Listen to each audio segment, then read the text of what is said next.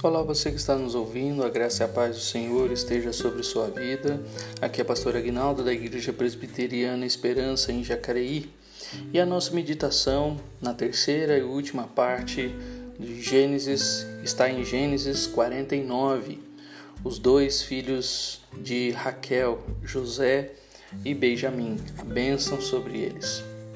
Quanto aos filhos de Raquel, nos versículos de 22 a 27, Jacó não hesitava em deixar claro que ela era sua esposa predileta e que os dois filhos que ela havia concebido eram seus prediletos, então. Esse tipo de favoritismo causou um bocado de problemas na família. No entanto, Deus prevaleceu em tudo isso a fim de realizar seus propósitos. Jacó dedicou mais palavras a José do que qualquer outro dos seus filhos, mas não falou muito sobre Benjamim. José, nos versículos de 22 a 26, Jacó usou o termo bênção cinco vezes e abençoará uma vez em seu discurso para José e sobre ele.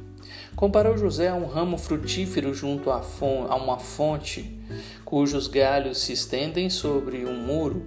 José foi tirado da casa e passou a viver no Egito, e a palavra frutífero refere-se ao filho Efraim, fundador de uma, de uma tribo que cresceu grandemente, que expandiu seu território. Era impossível confinar José e seus filhos. Jacó usou a imagem de flecheiros que para descrever o sofrimento pelo qual José havia passado nas mãos de seus irmãos e de seu senhor no Egito. Nas Escrituras, lançar flechas, por vezes, simboliza contar mentiras e proferir palavras cheias de ódio como vemos no Salmo 57, 4, 64, 3 e 4, Provérbios 25, 28, 26, 18 e 19, Jeremias 9, 8. Os irmãos de José não conseguiam falar com ele de modo civilizado e mentiram sobre ele para o pai. Além disso, a esposa de Potifar acusou José falsamente e contribuiu para que ele fosse preso. Sem dúvida, os flecheiros atiraram contra aquele jovem inocente sem qualquer misericórdia. Contudo, José não reagiu. Deus o fortaleceu para que suas palavras fossem sempre verdadeiras, e foi sua integridade que, por fim, o tirou da prisão e permitiu que ele fosse elevado a vice-governante no Egito. No entanto, a referência a arco e flechas vai além da ideia de mentiras. Ela também nos lembra a destreza militar dos homens de Efraim. Em Juízes 8, Juízes 12, Josué 17, Jacó usou mais três nomes específicos para o Senhor aqui nesta passagem: poderoso de Jacó, pastor e pedra. Jeová ou Jeová houve por bem chamar-se Deus de Jacó, e como Deus poderoso, supriu as necessidades de Jacó, ajudando-o em seu trabalho árduo e livrando-o dos perigos. Jacó já havia se referido ao Senhor como o Deus que me sustentou, cuidou de mim durante a minha vida, uma vez que o próprio Jacó era um pastor, sabia quais eram as implicações de cuidar de ovelhas. O conceito de Deus como um pastor pode ser encontrado com frequência nas Escrituras, como o Salmo 23, Salmo 80, Salmo 103, Isaías 40, 11, Ezequiel 34, e culmina em Jesus Cristo, o bom pastor que deu a vida por suas ovelhas. A pedra é outra imagem bastante usada para o Deus de Israel e também aponta para Cristo, no Salmo 118, 22, Mateus 21, 42, Atos 4, 11, 1 Coríntios 10, 4 e 1 Pedro 2, 7. Associa associamos a imagem de uma pedra à força, estabilidade e segurança, e Deus proveu tudo isso e muito mais a Jacó durante sua peregrinação aqui na terra. Jacó prometeu a José que Deus daria às suas descendências bênção sobre o solo que cultivassem, ao enviar chuva dos altos céus e mananciais no deserto. Também prometeu fertilidade para o povo, de modo que a tribo crescesse para a glória de Deus. Efraim e Manassés foram tribos importantes de Israel, sendo que o reino do norte era muitas vezes chamado de Efraim, como vemos em Isaías 7 e Oséias 13. Deus havia abençoado Abraão ricamente e Abraão havia compartilhado sua riqueza com Isaac, que por sua vez passou a Jacó. No entanto, o trabalho árduo de Jacó havia gerado ainda mais riqueza.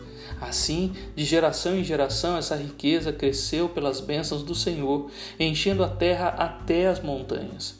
Mas o número de herdeiros também cresceu, havendo então doze filhos. Mas José era o primogênito, e seus dois filhos repartiriam a herança do pai. Por último, Benjamim, versículo 27. Seria de se esperar que Jacó dissesse mais coisas ao jovem Benjamim a respeito daquele que era o filho de sua destra. No entanto, suas palavras foram poucas e enigmáticas, porque comparar Benjamim a um lobo que despedaça os homens de Benjamim uh, eram valentes e ajudaram a derrotar Císara em Juízes 5:14. Mas ao ler a história da tribo de Benjamim em Juízes 19:20, vemos em ação o lobo que despedaça. Saul, o primeiro rei de Israel, era da tribo de Benjamim. Ao longo do seu reinado, Saul tentou matar Davi mais de uma vez e massacrou sem piedade todos os sacerdotes da cidade de Nob, em 1 Samuel 22. Outros benjamitas conhecidos por seu furor foram Abner, em 2 Samuel 2:23, Seba, em 2 Samuel 20, Simei, em 2 Samuel 16. Saulo de Tarso um era um benjamita. Em Romanos 11:1 e Filipenses 3:5 ele nos deixa essa informação. Era como um animal selvagem que, ao perseguir a igreja e sair ao encalço dos cristãos para prendê-los. É impressionante, impressionante que as palavras de Moisés sobre Benjamim não façam qualquer referência ao comportamento feroz de um animal em Deuteronômio 33:12. Antes, Moisés o chamou de o amado do Senhor e prometeu-lhe constante proteção de Deus. Na verdade, Benjamim habitará seguro com ele, o Senhor, uma expressão que sugere ser carregado nas costas ou perto do coração.